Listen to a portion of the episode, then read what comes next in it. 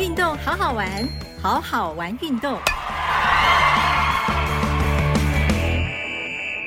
Hello，大家好，我是 Sunny，很开心今天邀请到的来宾是曾经在大专杯网球公开女子组获得铜牌的吴思怡选手。那思怡呢，其实也是我们台北市立大学大四的学生。今天非常欢迎思怡。Hello，大家好，我是吴思怡，来自台北市立大学。然后，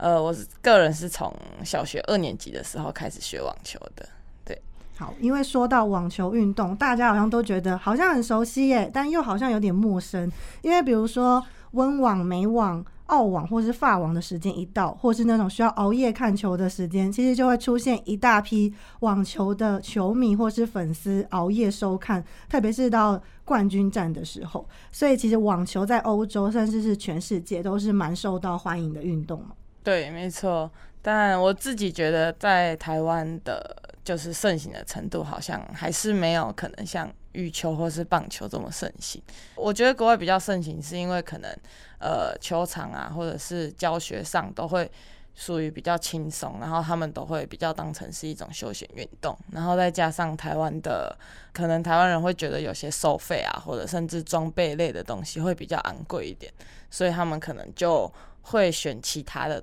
运动来当休闲运动，对。所以思怡应该之前有出国比赛的经验，有有有出国比赛。呃，在我国二之后，就一直陆陆续续都有出国比赛。有到欧洲或其他国家，可以看一下他们的风气，可以说说看，跟我们台湾嗯差别，或者说很不一样的地方在哪里。欧洲吗？我之前有去过一个呃法国殖民地，然后他们那边就是生活上都很悠闲，然后像我们去那边就比较困扰一点，就是可能比完赛都蛮晚的，然后要去吃晚餐的时候都没有店家开了，全部都关掉了。对，然后他们生活上比较悠闲，可是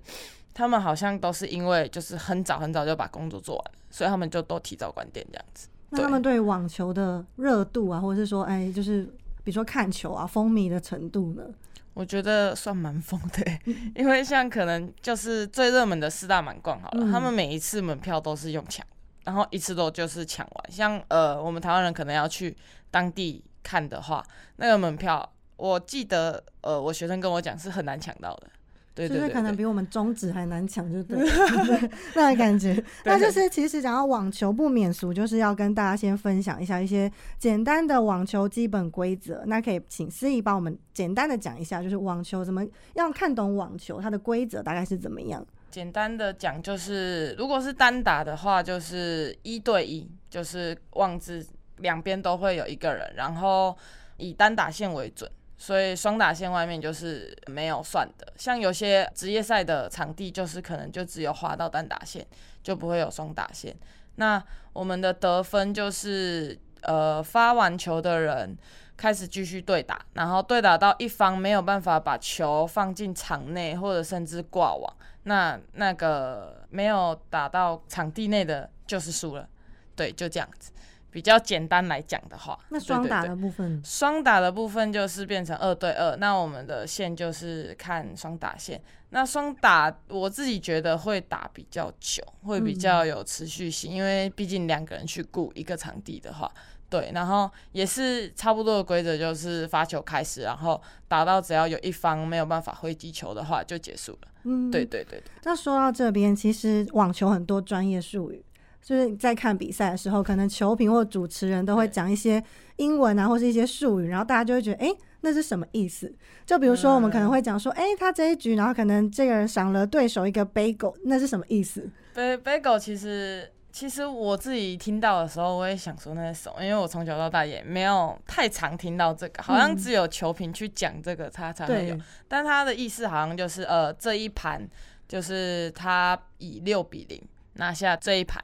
然后他们会用 bagel 形容，好像是因为 bagel 长得很像零。嗯，对对，就是特别是在欧洲的时候，他们又很常吃 bagel，所以就是用 bagel 来形容，就是赏了对手一个零分的意思。那可是比赛进行啊，比如说很激烈或是焦灼的情况下，可能会说，哎，现在的比数来到 deuce。那这个 deuce 其实也蛮常出现在，比如说排球，或是说其他的运动也会出现。那在网球，它的 deuce 的意思又是什么？Duce 其实就是比数来到三比三的时候，然后在单打的规则里面是要连续拿两分，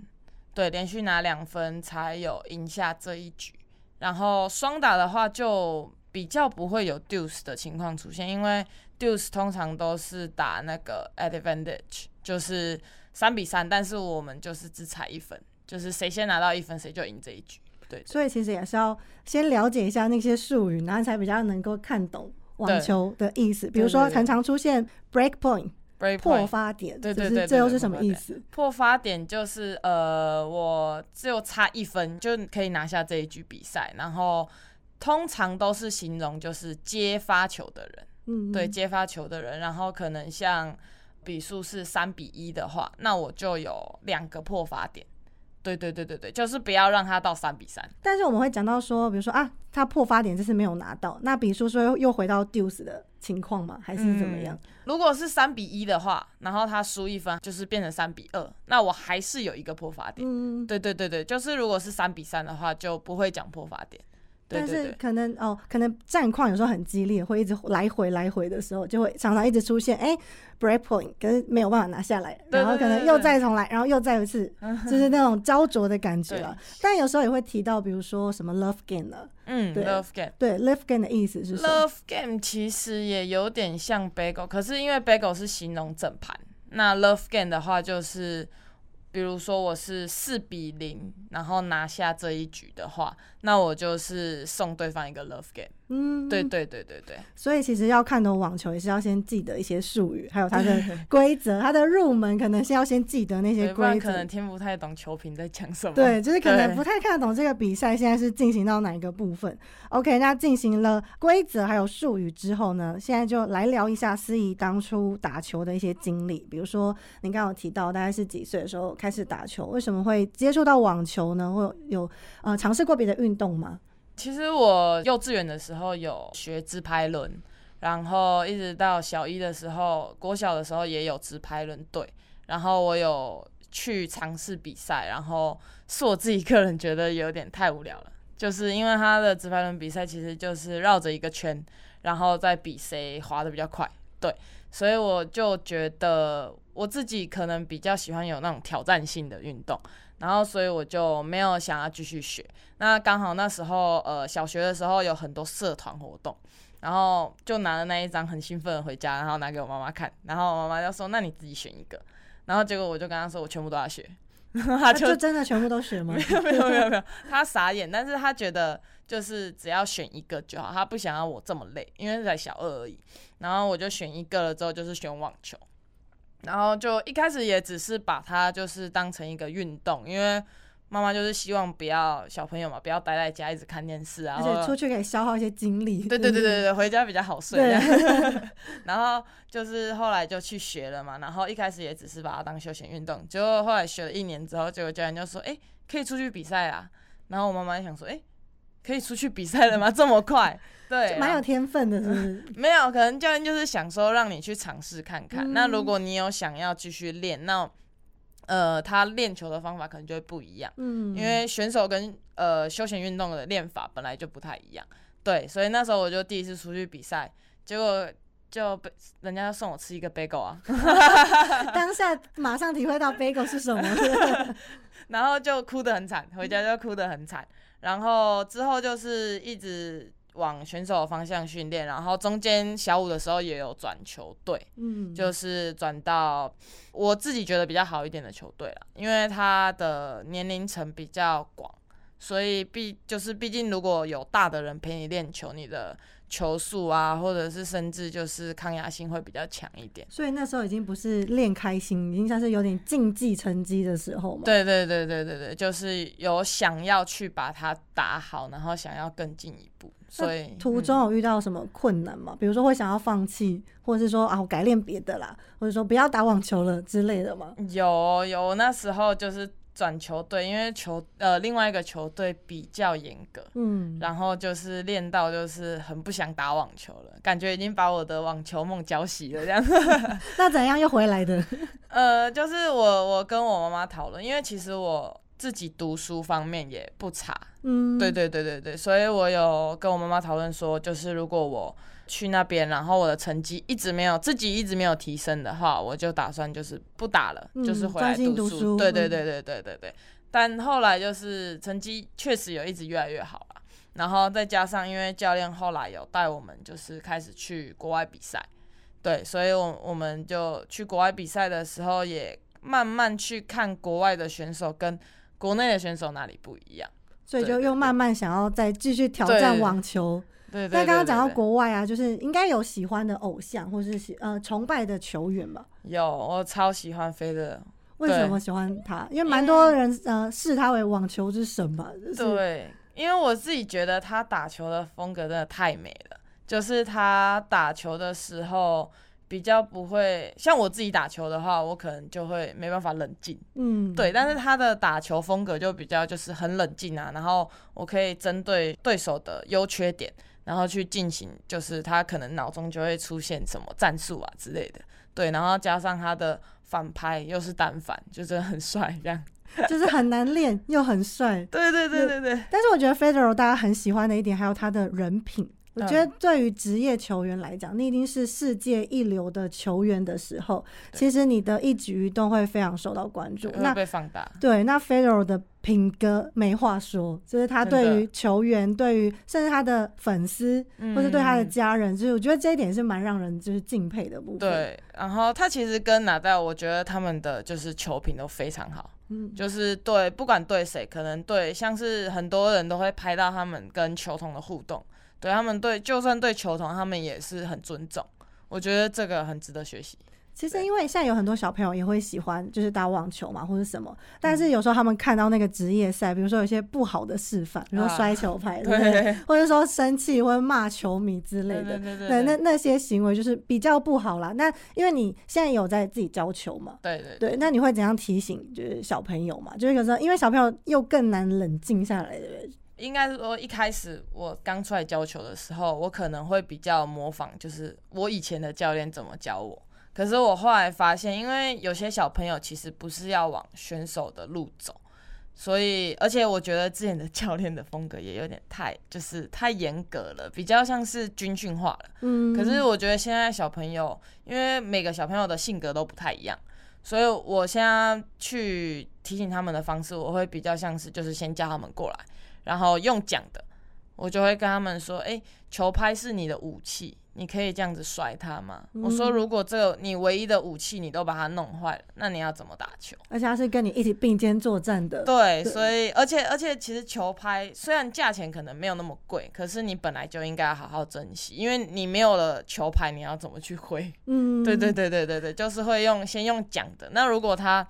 又再犯一次的话，我就会选择先把他的球拍收在我这，等到他要打球的时候，他再来跟我拿，就是也比较避免说他会挥到可能其他人。嗯就是嗯，或者蛮危险会会影响到其他的小朋友在在呃练习的时候，对不对？对那其实像国际上面，因为很多大家都会看很多，比如说你刚刚讲到的四大满贯的赛事，嗯或者是啊、呃 WTA 啊、ATP 啊那种比赛，可以跟我们简单讲一下，就是这些国际赛事的不一样了。四大满贯其实就是职业赛中就是积分最高的四个赛事，然后就是分别有澳网、美网，然后温布顿、法网啊，对 法网，红土，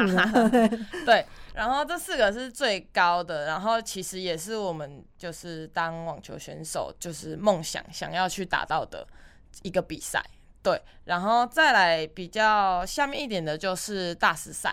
大师赛的积分也算蛮高的，就是比起就是一般的职业赛的话，对它也算蛮高的。然后再来就是年终赛也称为大师杯啦，对，就是以年终之后呃积分最高的八个选手去出赛。它其实我觉得他们不太一样的就是场地啊，然后天气呀、因为每个国家的天气都不太一样，像可能澳洲就会就非常的热，对。然后我觉得他们比较厉害，就是真的他们每一个球场的特性，然后天气他们都可以去适应，然后去发挥他们的球技。所以其实像比如说红土，或是像嗯硬地，就是那种对你们来讲打球就就是完全不一样，就是你要练习的时候，其实是完全不一样的练习的方式吗？对，就是像硬地，它的球速就比较快，但是也没有草地那么快，所以它其实三个球场它最快就是草地，然后再来是硬地，然后红土的话就会偏比较慢一点，但是它的弹跳上就会比较乱弹一点，因为可能红土可能会有一些可能凸块啊，或者是有一些就是没有铺平的地方，所以它在弹跳的时候可能就会有一些不规则弹跳。然后练习上的话，我觉得以球风来讲吧，硬地的话就比较适合那种就是快攻的选手。那红土的话，就是你很需要稳定性，因为它的节奏比较慢了。你就算打得很快，那个对手也不一定会被你打死，你的来回就会一直很多，一直很多。所以我们就要讲到就是那个世界顶级的那几位选手，比如说像塞尔维亚的球王 Djokovic，然后你刚刚讲到的蛮牛拿到，其实他们都非常能够适应这些就是场地的变化，还有他们的特色吧。你觉得他们的球风是怎么样？可以跟我们分享吗？我觉得，呃，Djokovic 的话，他虽然他的回球啊，或者是一些就是攻击球上，他不算是那么强力，就是他的回击没有那么强，可是他的稳定性很高。然后他的身体柔软度也很厉害，就是很常会看到他比赛啊，就是为了救一颗球，然后就角度这样劈开来。应该是有在练瑜伽，就是延展性非常的好，对不对？不太知道，但是他真的很厉害，他就是就是柔软度都很好，就是他就算下去了，他还可以再起来，然后再继续下一颗球。没错。然后像他的反拍，我觉得他个人反拍比较好啦。拿到的话，他就比较属于就是强力回击。对对对，爆发力超强的。对对对对对，他就是每一颗球都非常的用尽百分之百的力，或者是呃，也不要说力，就是百分之百的意志力跟斗志。对对对对，斗志去打那一颗球，每一颗球都非常认真的对待，因为他的球又是比较上旋，所以会很常让对手就是可能会有一些。受迫性失误啊之类的，对。但是像台湾现在大家蛮关注的，应该就是我们的二十岁，应该二十岁、二十一岁夜市球王曾俊欣，就是大家蛮期待他的表现的。怎么看他的曾俊欣的一些特色？他的特色哦，我觉得他打球比较像是就是日本选手，可能他的因为跟他的那个崇拜的选手有关吧，景志圭，他崇拜选手景志贵，没错，对对对对对，然后。他他其实很像日本选手的原因，是因为他的脚步非常的快，非常的灵敏。他呃，然后他的预判呢，又我觉得算蛮准的，因为他通常都可以就是提早到对手要打球，就是回击球的那个落点，就是提早到了之后，他可以再快人家一拍，就是回击给别人。那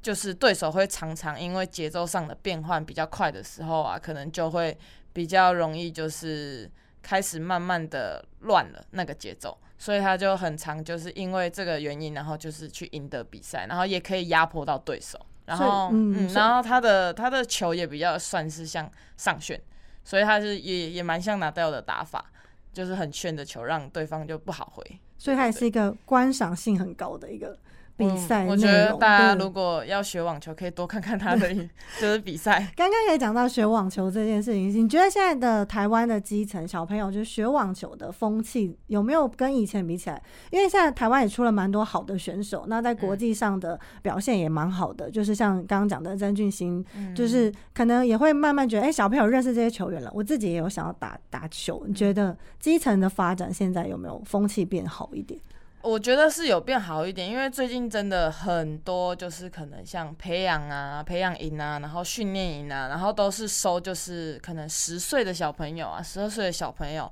我觉得这个方面做的还不错，因为我觉得选手真的就是要从就是小时候就开始一直培养，因为你不可能就是哎，我今天看到一个十四岁的选手，哎，打的很好，然后我就去培养他，去赞助他啊。你打的不好的时候，那你自己练。